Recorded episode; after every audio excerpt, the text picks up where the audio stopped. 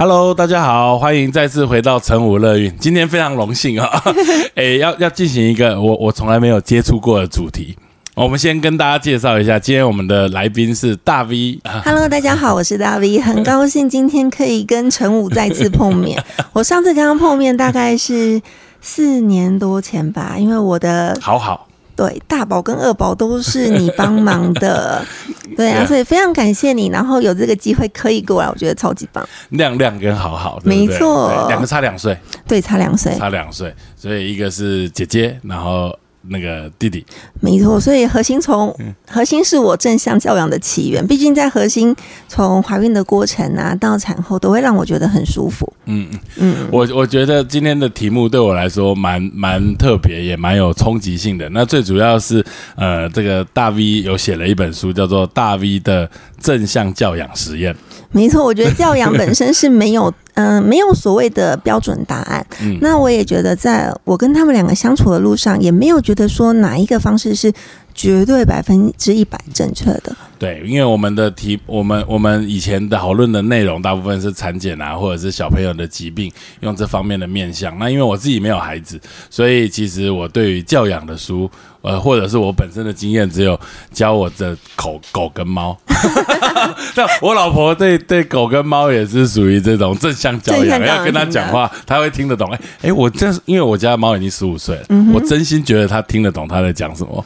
我觉得我相信可以听得懂，只是 嗯，听得懂跟做得到永远是两件事嘛。对啦对啦这件事不论在宝宝啊、猫猫啊，或是老公身上都非常适用。对，这个也是我等一下公婆也是公婆也是 最后会有一个问题，也是我我是等一下最后再来问你，我 OK 觉得蛮妙的。那我我们我们其实因为因为我对于产妇，比如说像大 V，我们生完之后，其实最后做完抹片，我们就很少会再见面，除非碰到像第二胎。对，那这样子隔了大概四年五六年之后，我们这个诶，这个孩子在我们手中出生，然后我们看到他慢慢的长大，然后我我因为我今天要做这个访问，我很认真的把大毕业这本书看完，我我仿佛看到自己的小孩被教的很好的感觉，太感动了！你有认真的看完书，我我真的觉得超认真，而且我都有折起来，我真的很认真的看这个东西。所以呃呃，大家可能会很好奇，就是我们小朋友的这个我我们在怀孕的过程中，总是对于这个小孩的教养有很多的期待。我们会最初的初心是希望他能够健康、平平安安的出生，然后长大。那这个我相信也是大 V 在怀怀这个亮亮好好的时候当时的想法。我觉得绝对是这样。每一个妈妈最初对小孩的期望，绝对是他健健康康的、平平安安的、一出生的时候，他如果哭得好大声，我们就会觉得啊。安心多了，好像刚刚的阵痛对，被你们经过就把我打开来看我开几指，我就觉得说我一切都可以接受。但是随着小孩长大，我觉得常常是妈妈变了，而不是小孩变了。我们开始把自己的好多认为好的想法加在这些孩子身上。呃，我觉得一个好的小孩可能要能够独自的吃饭，因为当你喂你的小孩很久的时候，别人可能会说：“哦，他都几岁了，还要你喂他吃饭啊？”那或是更大一点，他会为了学业所苦恼。那很多时候，我们有这些担心，或是有这些要求，其实并不是我们对孩子很严格，而是因为我们很爱他，我们希望他人生不要像我们现在一样会重蹈覆辙，或是过得不够好。嗯可是却忘记小小孩就是透过很多的犯错跟经验来做学习的。对，其实有呃，我我们在教养孩子的过程中，常常会听到有一些妈妈，或者是有一些呃书上哈、或者是一些理论上面也就不要让小孩成为你的复制品哦，或者是是说哦，我以前没有学好音乐，所以今天我们让孩子学音乐，那孩子学的不好的时候，说我给你机会学，你都不好好学，这个东西其实事实上这些方式都是不对的。对啊，我们都会说你的孩子不是你的孩子嘛。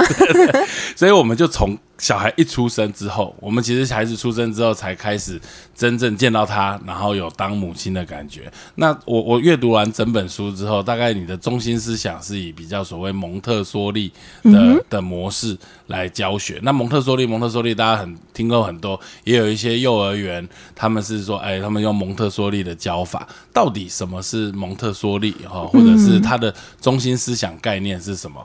大家通常啊，现在大部分的妈妈都会听到蒙特梭利很夯嘛，任何事情都会写很蒙特梭利哦。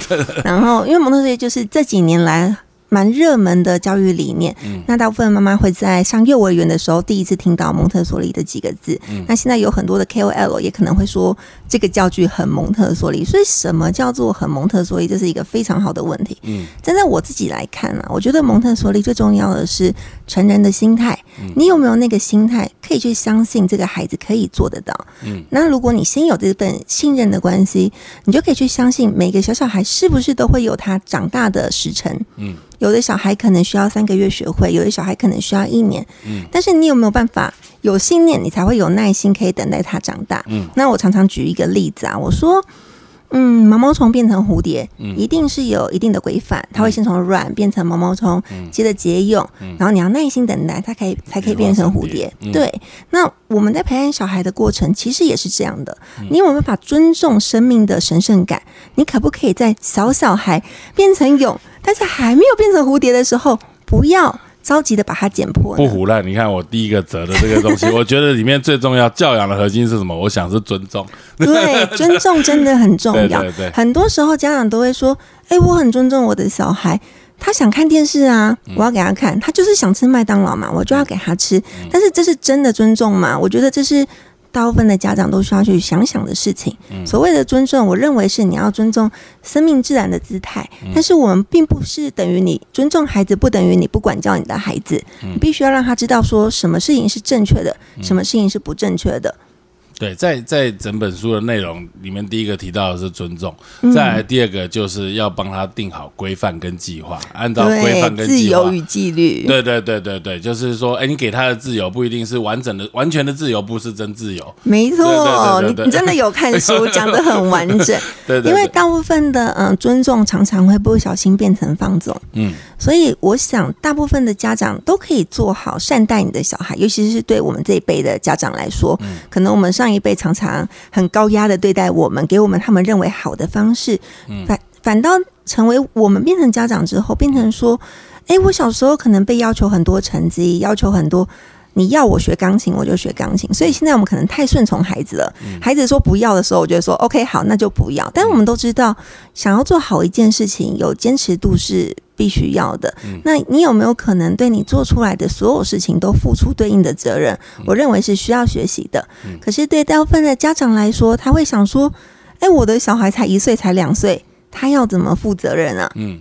对，像像你提到的，就是比如说尊重啊，或者是跟小孩讨论，比如说你刚刚说上了音乐课，我们先跟你讨论你想不想上。你如果想上，我们就是上，但是你要把这一个学期要能够上完，而不是中途而废。那因为我看你的书的内容里面，蒙特梭利他有从零到三，三到六，然后大概主要分成这两个阶段。其实主要他是从零岁到二十四岁，对，然后他是每三岁是一个阶段，然后到六岁之后会变六到十二，十二到十八，因为他认为一个一个完整的真正的人类啊，他的人格养成是从零岁开始。对对，我有现在的我的问题是嗯说，因为对于很多妈妈，她刚出生嘛，因为这个孩子目前可能只会吃跟睡，对，啊，就是这两个。那那到他可以沟通的时候，可能至少要一岁半、两岁之后。嗯但是前面的这段时间，对于很多新手妈妈是很茫然、很懵懂的。嗯在我的书里面也看到，你曾经也经历过这个过程。绝对。对，那这一段我觉得是不是在以你现在这么有经验，而且两个孩子带的这么好的状况下，你本身也在往主教的方法在走，那是不是是可以给这个零到这个三岁啊，就讲我们讲零到三岁第一个阶段的妈妈，一些启蒙的时候的步骤，能够有一些好的方式。嗯，我绝对非常推荐零到三岁的妈妈可以试试看在家蒙特梭利这件事。毕竟我们通常在小小孩上幼儿园之后就会放飞了，觉得是老师的责任嘛。那我觉得大部分妈妈对小孩的爱跟耐心啊，差不多到三岁的时候是一个临界点、极限点，就觉得说终于可以上学了。然后一上学就觉得说，啊、你是一个大哥哥、大姐姐啦，应该要从今天起成为一个所谓的懂事的小孩。嗯所以我觉得，嗯，零到三岁很重要的一个关键是。你可不可以练习观察你的孩子，不要太着急的、很快的去介入他，让孩子有机会广泛的去体验你的家庭生活。举个最常见的例子，新生儿在出生的时候呢，妈妈都很爱上网去采买什么 KOL 推荐的十大必备产品，其中有一项是嗯婴儿的栅栏，我们会觉得说我要把那个 baby 关在一个栅栏里，才不会才不会，他就不会危险。对，才不会对，但是这件事情意味着什么？意味着这个小小孩他不会有探索的机会。那加上我们跟孩子相处，也绝对知道。baby 就是不愿意关在那个栅栏里面，他会不停的像 The Walking Dead 一样想爬出来，然后跟你在一起。因为对小小孩来说，他觉得他人生中最重要的事就是跟他最心爱的那个大人在一起。如果他刚刚好可以帮上那个大人的忙，他就会觉得自己是一个很有价值感、很有归属感的小孩。嗯，所以如果大家想要试试看更好的跟小孩在家庭里面共处，我觉得第一点，无论你是不是一个蒙特梭利的妈妈，我想都可以试试看跟小孩分享你的生活，而不是说你把小孩成为你生活中的重心。嗯，不要让他变成家庭里面的太阳，而是他只是这个太阳系里面的其中一颗行星。我们是不是可以像这些行星一样有轨道，彼此？依附在一起，我们有一个舒适的空间，有一个可以依循的轨迹，然后我们可以预期我们之间会有的难过，会有的不舒服，或是我们会有的开心的时刻。我觉得，嗯，三岁以前的妈妈最重要是拿捏好自己跟。孩子之间的关系，你可不可以很自在的跟你的小孩相处？你可不可以尽可能的不要太勉强自己？我觉得很重要。但是像你刚刚说的，我有没有遇过很很囧的情况？我觉得有诶，因为我是对自己要求非常高的妈妈。那就像我书里面提到的，我其实，在怀孕的时候，非常多的书，对我就是看片了，因为我就是想要找一个完美的方法。那当然出生之后，我就会很严谨的看着那个书，说，哎，他现在就是要。让他哭十五分钟，书上说十五分钟，他应该就不会哭了。对，十五分钟他就不会哭了。他说七分钟还在哭，对他还在哭，我就想说，花了饭不是过两分钟，他怎么还在哭？所以我一度也会像大家一样，会很焦虑的想说，哎，现在 baby 还在哭，是不是他很需要我的帮忙？可是生了老二，让我发现说，其实有很多事情不是我们着急就有用的。你有没有办法耐心等待？现在小小孩，其实。嗯，很多的家长都会放大三岁以前的小小孩的哭声，但是就像是新生儿出生的第一刻，他就是用哭来表示哦，我很健康，就是我在这里，我需要你的帮助。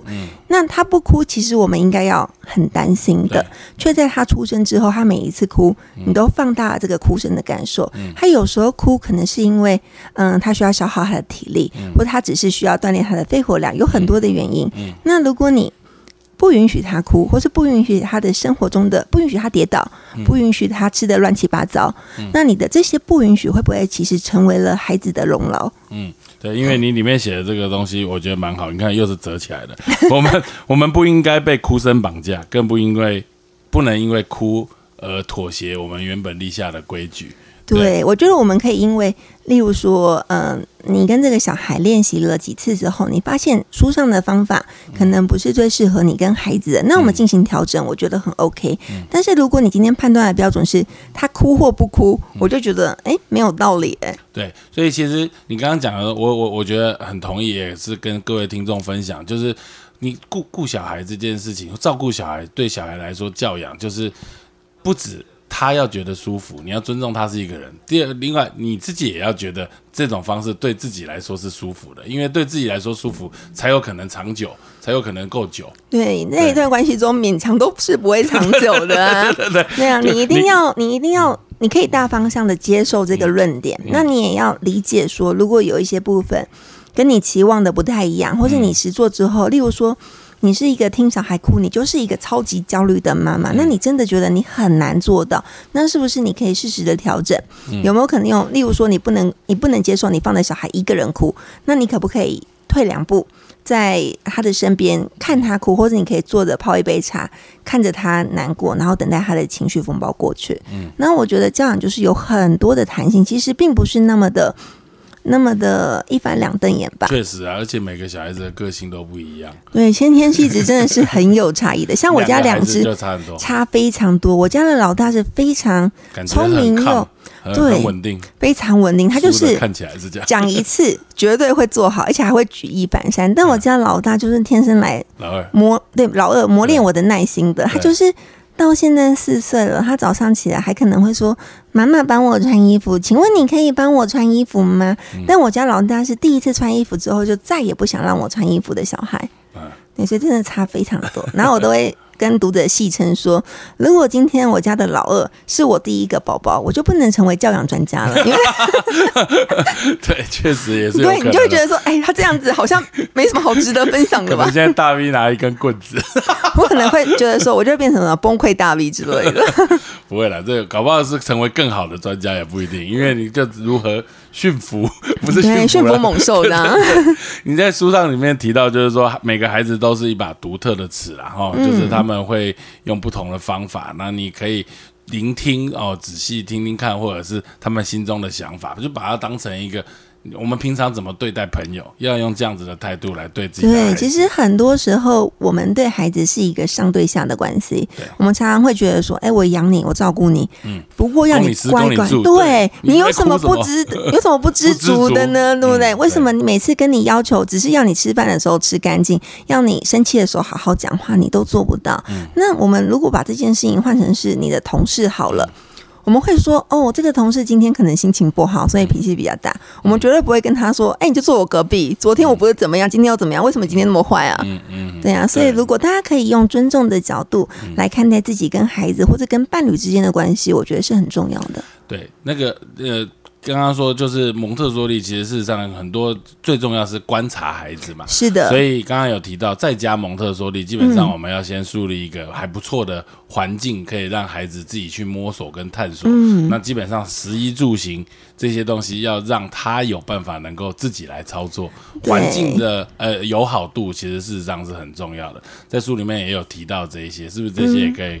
诶、如果一个妈妈她想要考虑用比较所谓蒙特梭利的方法，嗯那是不是居家的布置上面有一些想法，或者是嗯我们称之为这样子的环境叫做预备好的环境。嗯那我们可以想象一下，如果你今天去一个巨人城，嗯有好高的椅子啊，好高的桌子，你都拿不到的柜子，你是不是会？呃，很想往上爬拿到东西，可是过程中不小心打翻了，嗯或是自己受伤了，都是有可能的事。那我当然会鼓励所有的家长都可以试着在家里替小孩多预备一点空间，嗯但是预备好的环境其实是有很多的方式的。那像是蒙特梭利曾经说过，他的机构叫做儿童之家。嗯儿童之家的意思是，他把那边其实布置的像家里一样，它并不是一个呃看起来像高级的亲子馆，对，不是教室它不是教室，它像是家里，他的工作都是很生活边的工作，尤其是三岁以前的小孩，他需要很多关于生活自理，或是我们平常煮饭啊、做面包等等等，都会变成他日常的生活工作。所以，如果你有可能。我如果叫大家说，哎，你们家从今天起都要用那种很矮的桌子啊，很矮的中岛，不太可能嘛。可是我们有可能可以替他预备矮凳，他可以踩凳子上来厨房跟你一起工作，他还可以做所谓的儿童的餐椅，可以靠在你的大人的餐桌旁边。那其实没有任何的小孩喜欢被孤立的，他都喜欢跟大人在一起，因为跟大人在一起，他会觉得说好棒棒，我跟你一样厉害哦，我跟你一样在同一个桌子上吃饭，不是被放在那个关起来的小小餐椅里，而且。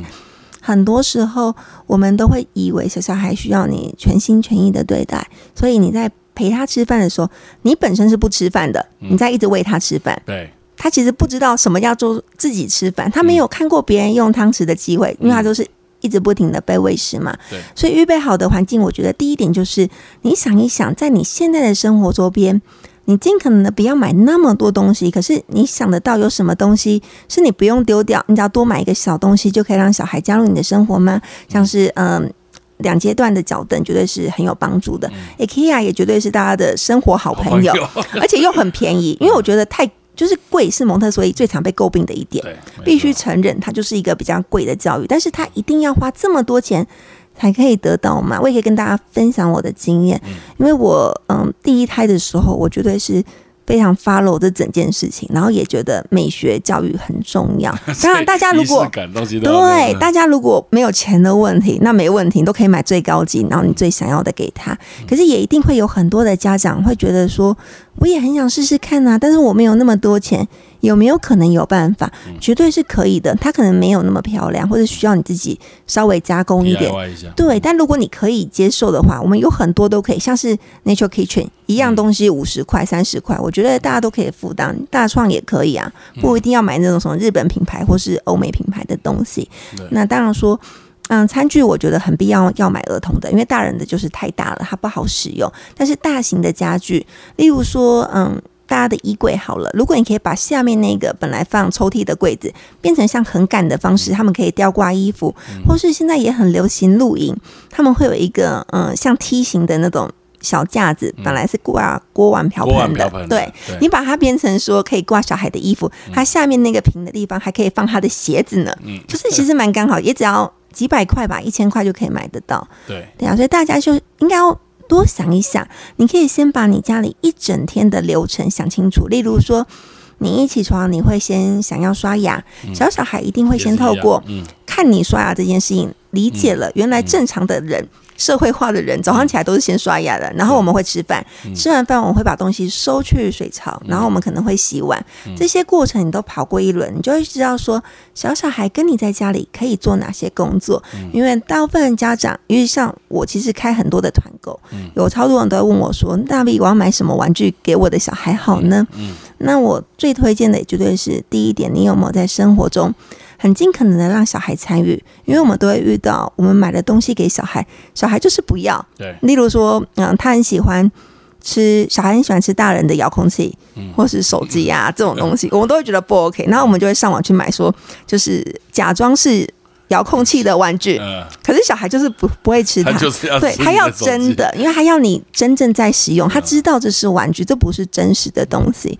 所以如果你可以在生活中，像是打蛋器好了，你可以买一个小一点的，maybe 才一百块吧，他就可以玩那个很开心。然后敲击的时候就会有听觉的刺激，摸的时候也可以感受到金属冰冰的感觉，跟塑胶的触感绝对是不一样的。所以三岁以前的孩子在家里，第一个就是先预想他的生活流程，通常会在高矮的部分上，我们需要做调整。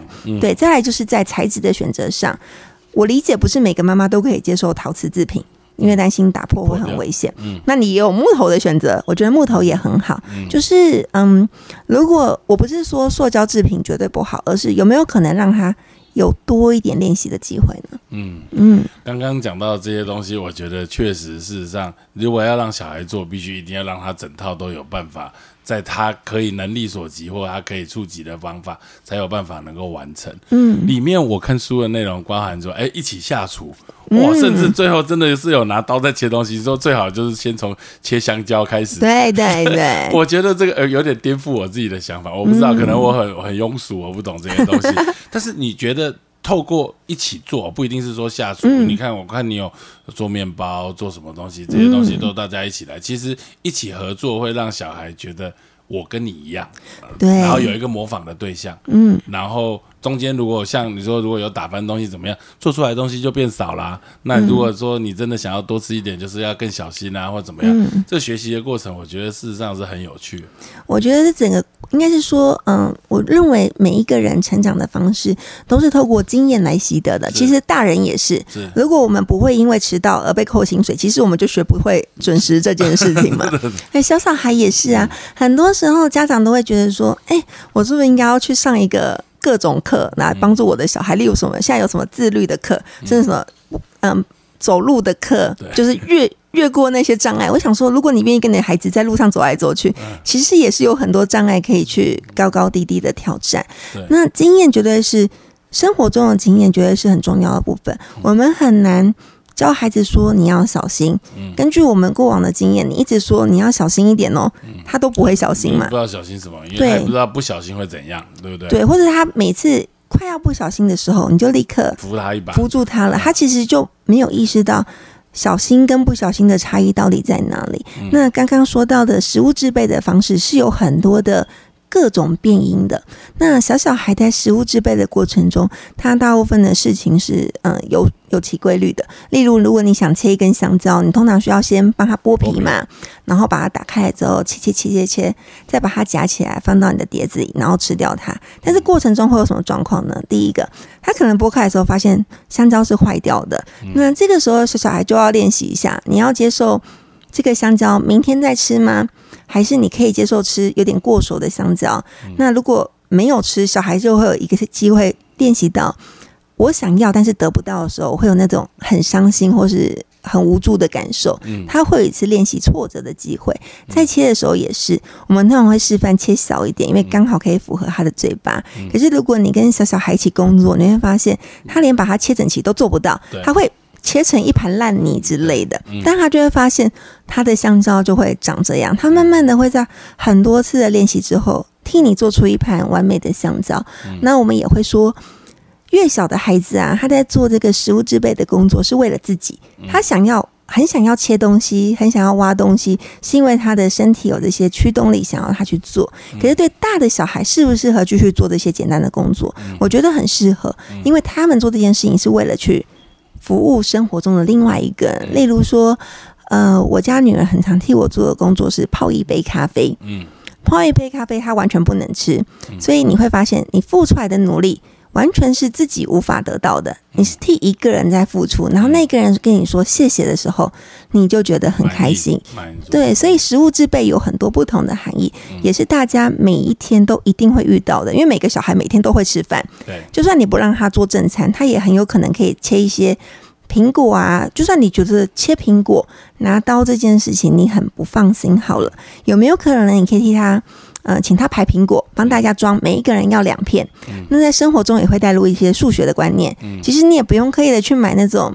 有一些假的玩具，就是你还要说对，说你有两颗苹果，我有五颗苹果，这样有几颗苹果嘞？对，有些东西其实不用靠教具，就是说生活中就是可以很多可以学习。对，就是生活中的每一件事情，对小小孩都非常的重要。比起你带他去上那个所谓的，我不是说蒙特梭利的亲子教室不好，我也觉得很不错。可是我觉得去那边最重要的点是。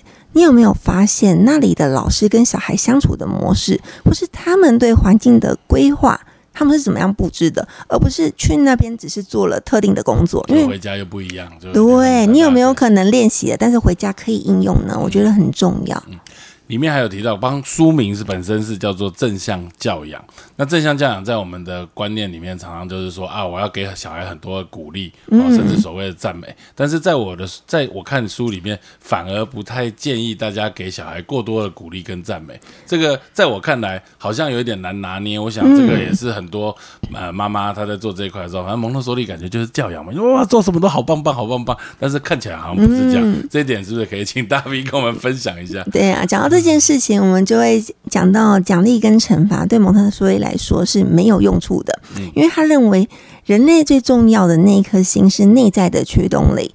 所以当想做的时候，对，你想做，所以你去做。我们一定都有这个例子，我们可能会喜欢某个明星追星，我会自愿性的把我的海报做的很精美又很漂亮。可是当今天你不喜欢一个东西，而是有人付钱给你的时候，你虽然做了，可是你可能。并不是那个自己自愿性真的想做的感觉，所以我觉得，嗯，我在书里面写过一个经典的例子，他还讲的是一个棒很喜欢打球的一个小男生，他每次去打球的时候都好开心，所以他每天都喜欢去打球。有一天，有一个挖掘的心态就跟他说：“从今天起，你来，只要你每次有来练习，我就给你五十块。”嗯，他当然很开心嘛，我做我喜欢的事情，还有钱拿，超棒啊，谁不喜欢？过了两个礼拜之后，他说：“从今天起，我只给你二十块。”他心里就会觉得说：“搞什么嘛？为什么变少了？之前不是五十块吗？”最后他就跟你说：“呃，从今天起，我也不给你钱了。”小小孩就会觉得说：“那我为什么要来踢球啊？”嗯。但是这件事情就是剥夺了孩子想要做好事情的内在驱动力。他已经迷失了，他到底是喜欢踢球这件事情本身，还是为了拿五十块？那赞美这件事情，我们可以想象一下，我们绝对。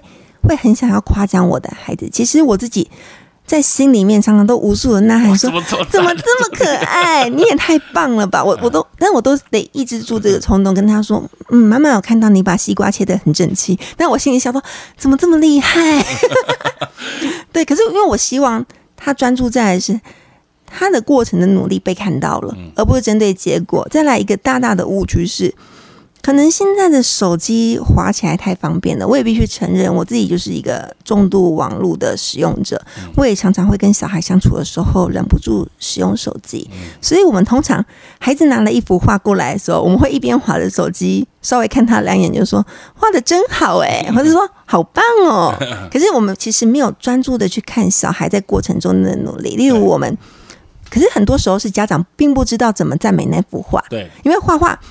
可想而知，这么小的小孩，他就是画出来东西，你就觉得说这是什么呢？对，这是什么呢？你很难以去讲这件事。可是我们可以说，跟他讨论，嗯哦呃，讨论。也很难，因为他如果只有两岁，他是哦讲不出东西。我们可以说，哦，妈妈看到你用红色跟蓝色画了两个 circle，哎，嗯或是我会说，哦，妈妈看到你画完的时候要把桌子擦干净，保持的真整齐，你知道对自己的桌子负责任哦。嗯就是我们有很多的方式去具体具体化，哦具体化很重要，因为嗯很很棒，或是很帅，或是或者做的太抽象了，太抽象了，他其实不知道，嗯而且妈妈很容易就是。我们真的是很容易觉得小小孩真的很可爱，无论他长得怎样，我都会说怎么有这么可爱的小孩啊？可是这件事情对小孩是没有帮助的。嗯那有没有可能你夸奖的是他具体的努力，因为他很专心，嗯因为他很持之以恒，嗯因为他很负责任？那小孩得到这些事情之后，他就会发现，哦，如果我每次做一件事情都可以把它做得完整，我的妈妈就会跟我说。呃，你很专注的完成一件事情，这是一件很不容易的事哦。他就会慢慢的被洗脑，这个特质是我可以努力去完成的。对，因为他很具体的知道做什么东西。对我做了什么被夸奖了，就像老公也是，老公也不喜欢被我很敷衍的说，哎、宝贝你好疼我。但我如果可以说，宝贝你今天有替我洗碗，我晚上可以轻松一点，我就有时间跟你看电视了。他就要说啊，原来是洗碗的这件事情让老婆满意了。从今天起，我会更努力的洗碗，是这样子吗？是吧？是吧？我是洗完碗之后会被拿起来检查，对吧？哦这样嗯那我跟人家检查，你自己洗啊这。件事情，我们就可以提到另外一件事，我们也对小孩不做的这类型的事情。当小孩完成一件事情的时候，我们要尽可能的不要去评断他做的好或不好。对，这个因为当他平塔去上蒙特梭 对啊，因为像小小孩在练习穿衣服的过程，好了，嗯他一定会把裤子穿反边。对，那衣服穿反衣服很可能，通常他很容很容易穿反边。这时候大人就会说：“baby 呀、你穿反了，你要把它穿正呀。你这样出去，大家会说你好奇怪哦。妈妈帮你穿正好不好？”通常呢，小孩都会说不要嘛。嗯你那这个时候你要不要勉强你的小孩？绝对是不要，因为他其实是很努力的，才可以把自己的脚脚套到那个裤子里面，然后再拉好，然后他蹦蹦蹦的跑过来的时候，你会他会希望他被夸奖到的是，妈妈看到你今天可以把裤子穿好，诶，你今天穿的很快哦，我们可以准时的出门去公园溜滑梯之类的。那你每次跟他说你做的不够好，或是你做的不对，对小小孩来说，他就会觉得说，那我干嘛做嘞？如果每一次像思宏医生，如果每次洗完碗，老婆都会去仔细的检查，说，哎、这个六成都不 OK，我要重新再洗过一次。久了，你就会觉得说，那为什么我要洗碗？反正你都会重新洗过呀。嗯，嗯，对，所以那那这样怎么办？就让他穿的反的出去，对裤子也是对。那大家就会说，那会不会一辈子穿反的？不可能，对吗？绝对不会嘛为什么不会呢？因为你会社会化的被发现，嗯会有路人跟你说：“baby，你的那个裤子是反的。”甚至你也不用跟他说，他会看到别人的口袋都在后面，嗯他就会发现。或是当我的小孩穿反的时候，我会先提醒他说：“宝贝，你去看镜子，嗯你的裤头要在肚脐的下面，你的呃口袋要在屁股的位置，你去检查一下，你有没有啊？”嗯。他有时候去会说：“妈妈没有。”我就说：“那你想要换成正确的方向吗？”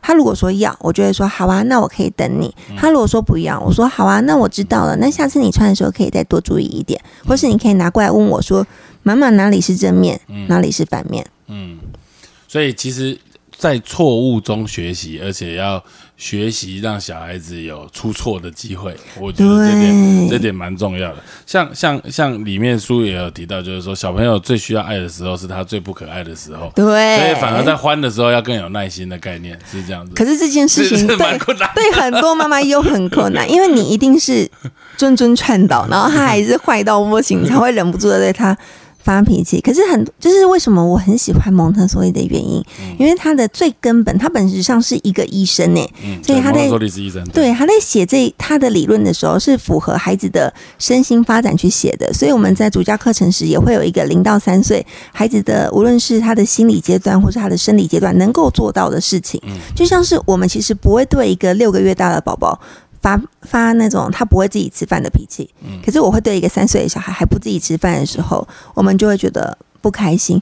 所以当你去理解孩子只是还没有练习到这个程度的时候，你就可以对他嗯放宽心多一点，因为你知道这件事情是他能力不可及的，那你就不会这样的要求他。但当你不要求他，又希望把事情做好的时候，其实你们就会有机会可以发展出一个所谓的合作的关系。举个刚刚穿衣服的例子好了，大家也会遇到，当你的小孩刚开始会穿衣服之后，某一天他就会说：“妈妈不要穿衣服，今天不要穿衣服。”你就会想说。baby，你明明可以自己穿呢，你为什么不自己穿呢？我们都知道答案就是不想嘛。有时候大人也会嘛，我也会没有理由的。我就是今天就是不想洗碗啊。你怎么问我，就会说我不想。可是妈妈们常常会试着洗脑这个小孩，会说你可以做得到啊，baby。就像我，你老婆可能跟你说，baby，你可以做得到洗碗的工作啊，你可以去洗碗，你没有那么累啊。今天下班不过十点而已，可以再洗个碗再睡觉哦。我们的心情感觉到是。我不想做的心情并没有被同理到，可是如果今天我是采一个合作的方式，我跟你说，哦，baby，你十点钟下班。真的觉得很累，所以你今天不想洗碗。那如果我们一起洗碗呢，会不会快一点呢？他可能就会觉得好一点点。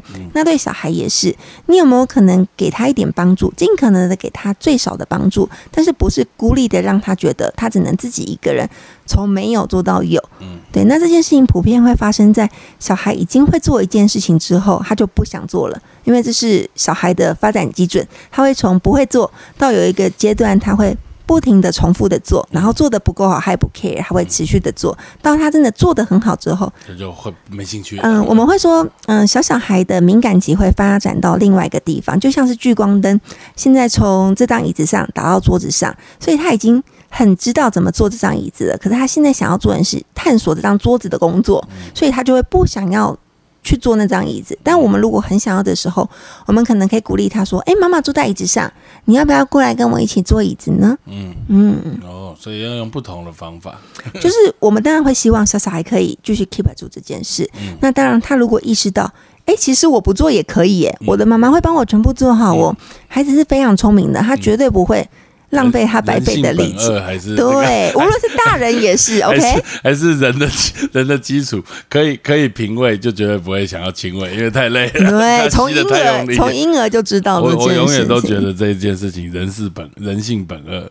对呀，所以我们有没有可能？对，我觉得是因为没有人喜欢，就像是现在有很多有。有手机可以打字，我们就不会想写字嘛？对啊，所以我觉得无论是大人跟小孩都一样。那身为一个妈妈，你一定会有你很心软的部分，也会有社会的期望。你会觉得说，哦，例如说你要回公婆家，你就会期望他是一个好孩子。他如果平常在家里都可以自己吃饭，在那边却一直要你喂，你就会想说。我好像应该要喂他，或是我如果不喂他，人家会不会觉得？对，公婆会说：“啊，你就是这样子宠小孩啦，都几岁，连饭都吃不会。”对，讲到吃饭就在聊到吃饭，很多人就是从从哺乳，然后开始副食品，然后到吃饭，然后吃饭就是一个梦魇。因为一天要吃三餐，但是小孩就是很不专心吃饭，吃饭的时候又又要吃不吃，嘴巴又含着，然后就是也不咬，怎么样？这个我在里面其实看到也也 蛮有趣的，是不是可以也请大 V 跟大家分享吃饭怎么蒙特梭利一下？我在书里面特别写了吃饭跟睡觉这个章节，因为三岁以前小小孩光吃饭跟睡觉就占到他人生的一半的时间以上，那尤其是当你的小小孩吃饭。很不稳定，睡觉很不稳定的时候，你其实一整天都是饱受折磨的。妈妈甚至连好好睡觉的机会都没有，可能会比以前照顾新生儿的时候一样崩溃吧。因为你连一个充足的长睡眠可能都做不到，所以在这边我就会特别强调吃饭跟睡觉的重要性。那吃饭这件事情，我觉得最困难的是，你可不可以尊重你的小孩是一个独立的个体？你绝对不会去控制你家的老公。这个这个青菜要吃完哟，就是全部都吃完才可以吃水果哟。我们不会这样要求老公，可是我们却会这样子要求小孩。那普遍来说，现在大部分的家长，嗯，很怕小孩的营养不良，所以我们其实给的食物是太多的。嗯，当小孩今天如果吃得完，你下一餐就会忍不住想帮他多一点。你希望他永远都是那个要被你。勉强吃完的那个程度，可是对小小孩来说，他就就会觉得他怎么做都不对，对，都无法达到你的期望。我怎么吃，妈妈永远都会说不够，你还要多吃一点。那你也可以想象，当你每一天，就像你说的，一天会经历到吃饭至少三次以上嘛，就是很小的小孩可能还会含奶呀，跟副食品可能需要吃到六次之类的，就真的是很折磨妈妈跟宝宝的事。像我自己就。有这个体悟是，因为我家是一个轻微的宝宝，然后他大概在两两个多月的时候就有一点厌奶，所以我嘟给他，他就是会转头。我如果一直嘟他，把他埋在我的胸口，他就会开始哭。然后我那个时候也觉得说，毕竟第一胎你会很紧张，想说因为已经不知奶量了，然后他也给我只含一分钟，然后因为你的奶还很胀，你就觉得说一定没吸，一定没吸嘛。我就想说，我把它挤出来，然后我要品味它，他就更生气呀。然后甚至我会在他就是嗯哭的时候，张嘴的时候赶快塞他，可是反而会让他呛到。但是这件事情会让宝宝更讨厌被喂食这件事。那个时候我才意识到了，小小孩是没有办法被你给勉强的。如果他不要，而你硬要，其实你跟宝宝都很折磨。那很多时候你这样子折磨，只是多喂他十 CC、二十 CC 的奶，可是却让他更抗拒下一次的喂食时间。对啊，跟小小孩吃副食品或者吃正常的食物也是。嗯我常常会说，我们要做的事情，觉得是尊重小孩的食量，但是给他吃什么是我们可以控制的。嗯大部分妈妈的误区是。因为他不吃饭，所以我给他喝更多的奶，或者给他吃更多的水果跟零食，他就会更不吃饭，因为他吃太多了。因为妈妈都会跟我告诫说：“大卫，我的小孩是三口住，他都不吃饭，我好苦恼。”我就会问说：“那他吃零食吗？吃零食的时候会超过三口吗？”普遍都说可以超过三口。我说：“那他就不是真三口住，他只是选择他想要吃的东西。对，人生如果有选择，为什么他要选择他比较不喜欢的东西呢？”嗯。嗯，其实其实我觉得这一点，因为那个我们那个黄世尧医师他有录过一集，就是哎什么餐桌上的教养文化，嗯，我觉得里面有有有一些蛮好，跟你的书其实蛮呼应的，就是吃饭是大家都在吃饭，对，要盯着他，一直要他吃饭。因为你一盯着他，一直要他吃饭，就跟今天人家一直盯着你吃饭，看你也会觉得很好不好吃，你会觉得跟我在吃饭，到底你为什么要一直看着我？对，就像我刚刚说到的，现在的妈妈都很 focus 在小孩，所以他可能连看大家吃饭的机会都没有，没有办法。妈妈妈妈可能甚至是等到小孩睡着，才自己偷偷的吃饭，对，所以小孩根本没有社会化的知道，嗯，在餐桌上应该要是怎么样。其实是大家聊天，有机会认识食物，有很多的。比起吃饱，有更重要的事情是在餐桌上发生的。对，就是吃饭这件事情应该是很愉快，是有家庭聊天，包含跟孩子聊天，嗯，这是一个比较。类似呃，一个可以是一个家庭，然后有向心力的一个活动，也其实是小小孩社会化的第一步。对，因为透过互动，我们通常在餐桌讨论今天的工作怎么了，剩下最后一口的时候，我们会有礼貌的问说：“还有没有人要吃呢？”你通常不会一个人就把自己那整盘通通都吃光，这是一个很不社会化的行为。嗯，对，这一点很有趣。对呀。好，关讲到吃饭，然后。再来就是我看一下哦，一起做食物这一块有教育是做示范，孩子是一面镜子，所以其实你你会不会在整个这个你带孩子的过程中，会不自觉的突然想，哎，我怎么变成这样，然后再突然收回？嗯，我因为我自己算蛮控制自己的，所以我还好，但是但是我家的孩子的确是会学。阿公阿妈啊，或是爸爸，有时候讲一些话，像我婆婆很喜欢说“脏死了”，嗯，“饿死了”，就是各种死了。可是这件事其实不太好听。然后有一次，我就听到我女儿说：“妈妈，你这样脏死了，你饿死算了。”我就想说：“天哪，我女儿怎么这样讲话？”那我就觉得，嗯，身教跟言教绝对是非常重要。我嗯，举一个例子好了，现在的妈妈都不喜欢小孩滑平板。嗯，看手机，嗯，希望他多多看书。可是你在家里都在做什么呢？嗯，如果你常常都在划手机，却要求你的孩子不可以划手机，其实对他们来讲是很 confused 的事情。对，嗯，那那这时候只能躲起来划手机。我就 我我会尽可能的跟大家说，小孩其实不一定需要你很多很多时间的陪伴，但他绝对需要你一段时间专注的陪伴。就像是我的工作很重要，常常用电脑跟手机，所以。我是因为工作需要，所以我真的是很常滑手机。但是我的小孩可以理解，说我用手机是因为在工作。所以如果他们跑过来跟我说：“妈妈，你看我画的画画的真好。”他想要我欣赏他的画的时候，如果我可以放下，我会立刻放下，然后跟他讨论他的。但有时候我们也会正在忙，讲电话不能够停下来，我就会跟他说：“妈妈现在正在讲电话，我大概半小时后会过去跟你讨论。”他们其实是可以理解。需要稍等一下这件事，然后他们也可以理解，其实你在跟他认真说话的每一刻，你的心在，而不是只是敷衍他而已。嗯。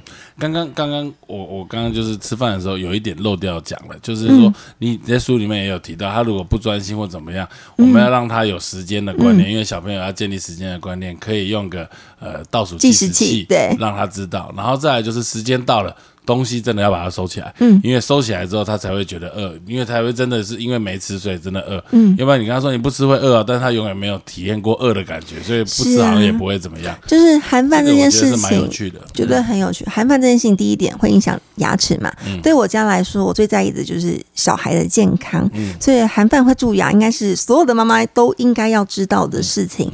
那进餐进食的时间拉的很久，你通常也可以知道，小孩吃的东西大概就是在前二十分钟吃掉。剩下就是彼此折磨而已。然后你的小孩会因为不想吃饭而到处乱看，或者开始想要在餐桌上面玩他的车车啊，乱丢东西啊，做出很多让你很苦恼的行为。那你也可以想象，当你被迫的困在你的餐桌上，又不能下来，就算你已经跟你妈妈说我不想吃了，妈妈也说不行。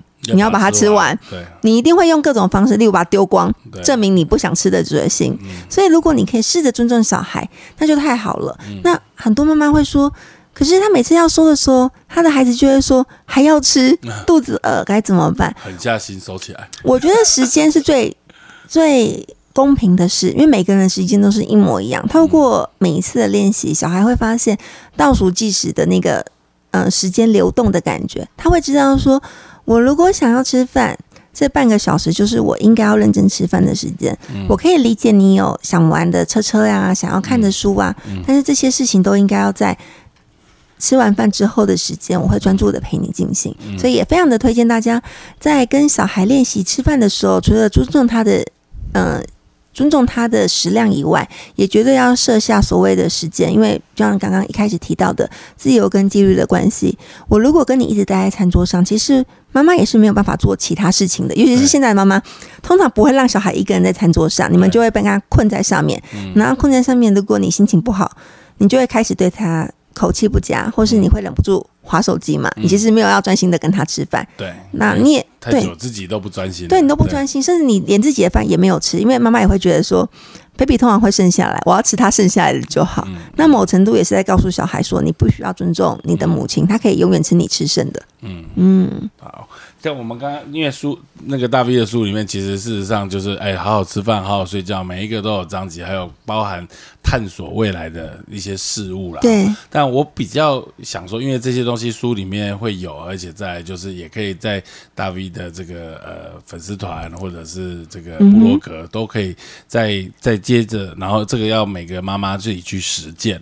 那我比较想要帮听众们问到有一些，就是说，在我看完之后，我觉得你这几年其实。基本上应该算是全心全意，而且是非常有自己也有一点强迫症的，读了很多的很多 很多的书在做这一块。但是有一些妈妈她可能没有这么多的时间，她如果还要上班，然后甚至她有必须要有部分的时间是要给长辈。然后去啊，就像你刚刚碰到的这些问题，她会觉得她在实践蒙特梭利上面会有很大的挫折感，或者是她就放弃了。嗯哼，那这一个部分有没有什么好的方法可以解决？或者以前的我啊，都会鼓励大家成为二媳妇，你就在跟你的婆婆说不准喂她吃零食，但是我我现在就会。就是我家老婆教会了我柔软，然后加上我最近去观察，其实我去了很多人不同的家庭里。哦，你去去人家对，因为我的主教实习就是必须去别人家里，然后写下他跟孩子之间的互动的关系方式、观察记录这样。那你就发现，不是每一个人家都可以真的有适合小小孩工作的地方，甚至台北很小嘛，所以小孩连基本的活动空间可能就是很小。对，所以他一定会有想要满足他动作的需求，他得。爬来爬去啊，那他可能只能爬桌子或者爬椅子，甚至爬柜子。那该怎么办才好？尤其像是前几年都是疫情，可能连去公园玩都是一件很奢侈的事。所以在这些经验来看，我现在变得比较柔软，不会那么鼓励大家就是非黑即白。我觉得很多事情是可以有弹性的。举个例，如果你是个假日父母，你可以说你的公婆帮你照顾的时候，可能都是那种所谓很地雷的教养方式。那周末的时候，有没有可能可以？换一个方式做呢？我敢说绝对是可以的。大家都会说，大家最常遇到的例子就是小小孩在幼儿园跟在家里是不一样的。大家都会听到说，怎么可能？我的小孩乖回来，对，怎么会这样子呢？那只是因为这个照顾者的方式让小小孩呃，因为那个照顾者而改变他的相处应对的方式。我们在培训的时候有讲过一件事情，我们说，嗯，全世界上适应力最强的生物是什么呢？像北极熊通常只能住在住在极地嘛，那亚马逊森林的动物通常也只能住在雨林里面。但是人类可以同时住在极地，也可以住在沙漠，也可以住在雨林，因为我们先天就有这个所谓的适应能力。小小孩也是，如果你有这个信念，可以相信自己。嗯，在跟他相处的时候，尽可能的用你认为好的方式跟他相处的话，我都认为是没有问题的。那也很多妈妈会说，我真的很想要很正向的跟我的小孩相处，可是我可能努力了一整天，但是在睡前那一刻，我也很累，所以我忍不住的崩溃了。我觉得我真是一个糟糕的妈妈。嗯，我常常在睡前收到这种告解讯息。嗯，那我也会跟大家说，你不用是一个满分的妈妈，你。在很多部分，你都试着去努力了。那这件事情，我会随着小孩长大，你们的关系就会慢慢的改观。那我在书里面也分享过一个案例，就是我女儿跟我一起做披萨。然后他去洗澡的时候，我去烤他的披萨，结果不小心我烤焦了。我我很我很担心，我想说，哇，你花了一个小时的时间，牺牲其他的玩乐，做了一个披萨，结果被妈妈烤焦了，我超内疚。然后我就想说，我要帮你订一个达美乐的夏威夷披萨给你。可是我帮我家老二穿完衣服出来的时候，发现他在把那些烤焦的地方剥掉。他就跟我说：“妈妈，这个披萨是一个好吃的披萨。”我就说：“但是我烤焦了。”他说：“但是这是一个一百分的披萨。”就让我发现说，其实跟小小孩相处的时候，你不用是一个满分的妈妈，哎，他的仍然会把你那些不小心有情绪的时候，或是真的呃，真的跟他相处比较不得当的时候给拔掉。他还是认为你就是那里面也有写到，就是说，就是他不会因为你的某一些情绪的反应，或者是说你你你这样说不是满分，他就再也不喜欢你，大概不会，他不会，还是百分之百，因为你百分百其实知道，他一定爱你啊，对，他生活基本上就是以你为中心，对，这也是大家的一个误区，就是当小小孩好生气的时候，他可能会说出我不爱妈妈，我不要妈妈了，那妈妈通常都会很受伤嘛，那我也希望大家要放宽心，因为你在。执行你的教养理念的时候，你不可能事事都顺他，因为你需要去做很多对宝宝好的事。就像我常常举一个例子，宝宝打预防针的时候，大部分都会哭泣。可是为什么要打预防针呢？因为预防针对这个 baby 好，所以你会坚持，就算他会哭，还是要打，你还是会打他。那为什么平常其他事情不能坚持？因为你认为吃饭跟睡觉好像没有哭泣重要，可是你。认真的、理性的去想，就会知道这件事情对小小孩真的很重要。哭泣只是他表达情绪的方式而已。其实这个是蛮好的想想法哈。嗯，打预防针一定会哭，但是你还是会对。就是我们每次去都会觉得说心里好痛，但他哭的那个刹那，你还是会觉得说，但是你被保护了。嗯，你有试着如果长辈在教养的方法跟你不一样，你会用有有方法去跟长辈沟通吗？通常最常遇到的绝对是给零食这个问题，或是看。长辈想给他看电视，对，都是很常遇到的。所以我自己后来的做法是，有没有可能你在回去的时候，或是一开始就帮长辈采买你认为比较可以接受的零食，像是天然的果干。那看电视的时候，你可能可以帮他精选一下好的频道，而不要让他跟着看什么八点档啊，或者那种很洒狗血的事。嗯，对，因为有些时候你也可以理解嘛，你自己对待小孩都会没有耐心了。何况是长辈，他不是他的小孩，对，而且还一整天，他真的会，真的是可以理解他们的呀。对。在书的最后，我看到有一些有点章节，感觉相对比较零散，好像是你写给孩子的话，或者是有一部分是类似好像写给自己的话。我我我听过有一些妈妈就是说，她在一天的过程中，她会写日记。那写日记的过程中，好像就是类似一个检讨，或者是她在写日记的过程中，可以又再次获得一些力量，可以再次这样。你有尝试过这种，或者这是一种方式吗？我不知道，我只是纯粹嗯看到有这种感觉。其实。大 V 生活一开始就是写日记开始，因为我我分享我跟我女儿的日记，其实是因为当时我很寂寞。我想大部分的妈妈都会跟我一样，你生了小孩之后，你会把你的重心全部都放在这个 baby 身上，你其实常常都是很寂寞的。你也绝对会在小孩遇到很多状况的时候，第一时间上网 Google 问你的群主妈妈到底该怎么办，然后你就会想要试着 run。所以如果你需要一个情绪的出口，真的很正常。像对我来讲，我只是写在粉丝专业分享我的故事。那当然，我写着写着，开始会有人跟我互动，然后给我一些建议，或是跟我互相疗伤。所以我非常推荐大家可以做这件事。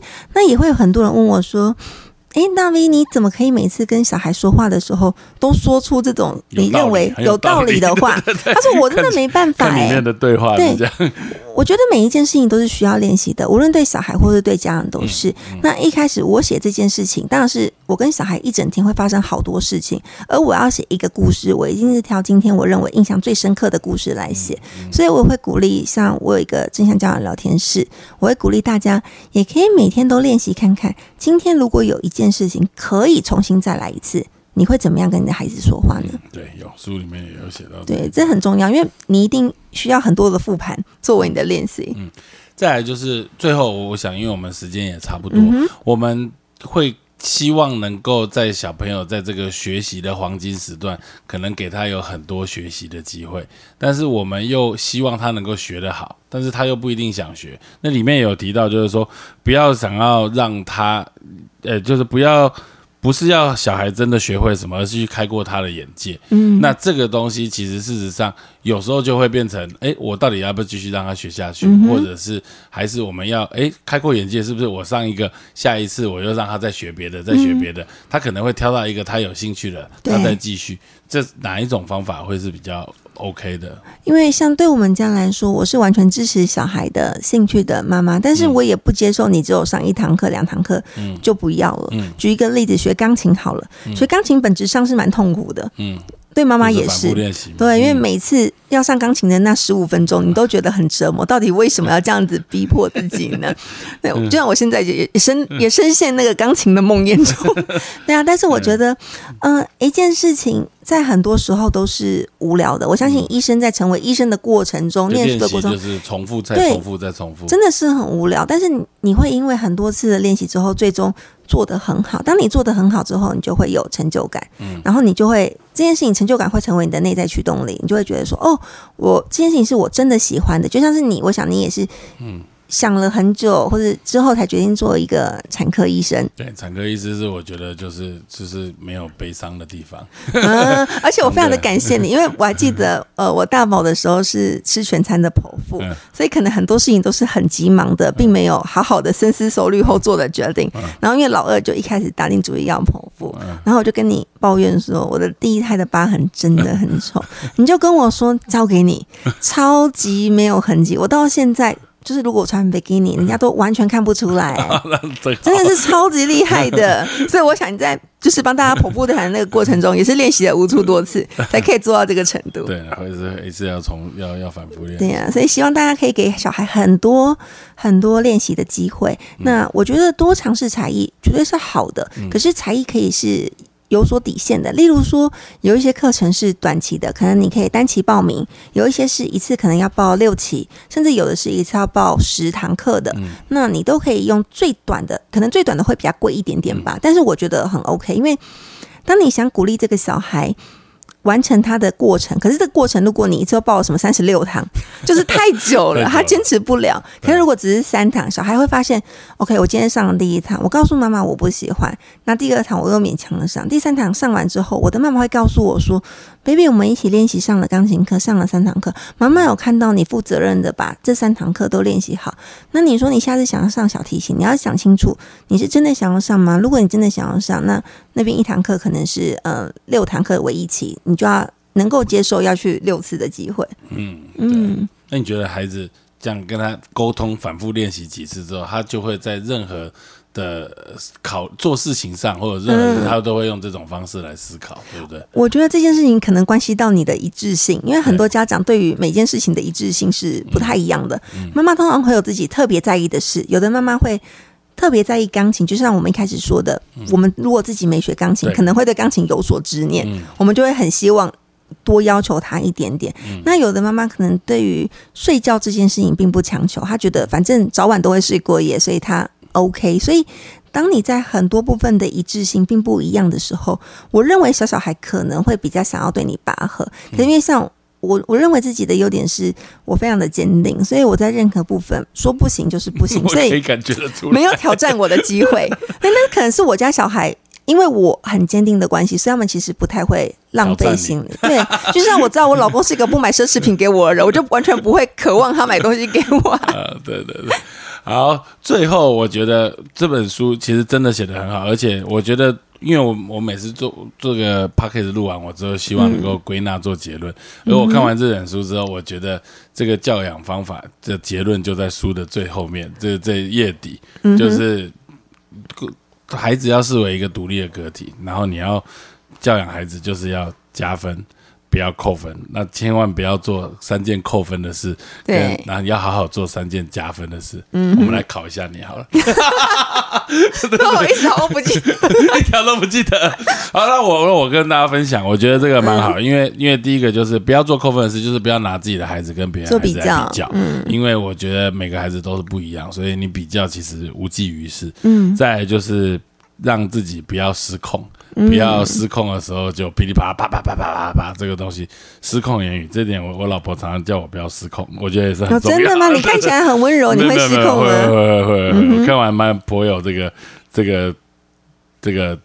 感同身受。OK，第三个就是不要过度担心，不要过度关，不要放大那些事情，放大那些，比如说就是刚刚提到的眼泪啊这些东西，就不要有过度感。来提醒自己要做到这件事，就是好好观察，让小朋友自己去摸索。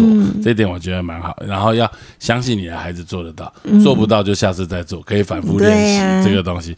最后就是不要落井下石。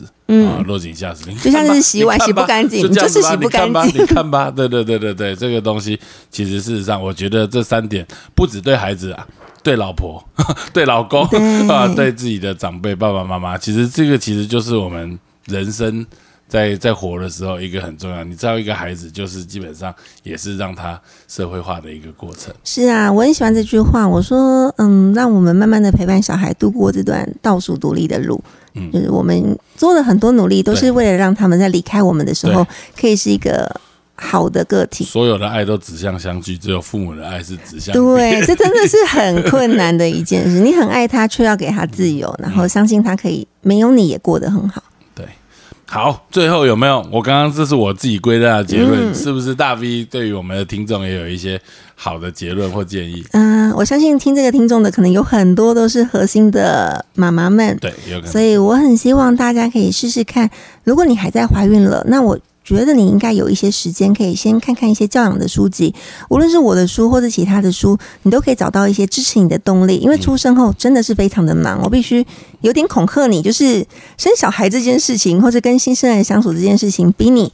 想象中的还要辛苦一点，就是我当时可以想象，生完小孩你会例如身材走样，你会没有办法好好睡觉，你会有很多你觉得不开心的状况。但是真的跟小小孩相处之后，你会发现。事情好像不一定只有你当时以为的这样，你会有很多身边的干扰，有很多对自己的不信任。可是我认为，很多时候你的不确定是来自于你的知识量不足。如果你有可能像我们现在在孕前，可以在核心得到很多医疗的呃知识，我们就不会像以前一样说什么吃芒果小孩会过敏啊。我们就因为我们知道这是。这是假，对，这是无稽之谈。我们我们也不会有点恐吓说，如果你拿剪刀的话，你的小孩会怎么样？对，对，所以我觉得知识绝对就是力量。大家如果可以在怀孕的时候，或者在小小孩年纪还小，还没有需要这么高强度的陪伴的时候，我们可以趁机多看一些书，多多练习自己的知识量。到时候遇到问题的时候，你就可以迎刃而解。对，在大卫的书的最后哈，两百一十七跟两百八一十八页也有一些他提供的书单。嗯，再来就是我我觉得啦，就是每个人都是学习的过程啊，每个人生完第一胎才开始学着当母。当妈妈、当母亲，从以前别人的女儿变成人家的妈妈，这是一个过程。这个过程不可能立刻做一个转换，立刻变成一百分，绝对不可能。但是你要孩子反复练习，自己也要反复练习。对呀，然后也希望妈妈们不要太苛责自己，因为我们都是从宝宝诞生的那一刻才成为了妈妈。对，所以如果你做错或者做的不够好。都是很正常的呀，可以写信粉丝团给这个大 V，遇到问题可以私信我，讨拍一下。如果要讨拍，前面要挂号讨拍，不然我会很认真的给你建议哦。好，今天真的非常高兴，我们一晃眼就聊了一个多小时，对对对，所以也希望今天这一集。对于妈妈，哎，我发觉我好像也可以做亲子部落格，可以可以，亲子市场很好，我们需要你，蛮蛮好录的，很轻松聊就度过了对对对对，嗯，好，谢谢谢谢大 V，谢谢思宏医生，非常感谢你一直的照顾，谢谢，谢谢，谢谢。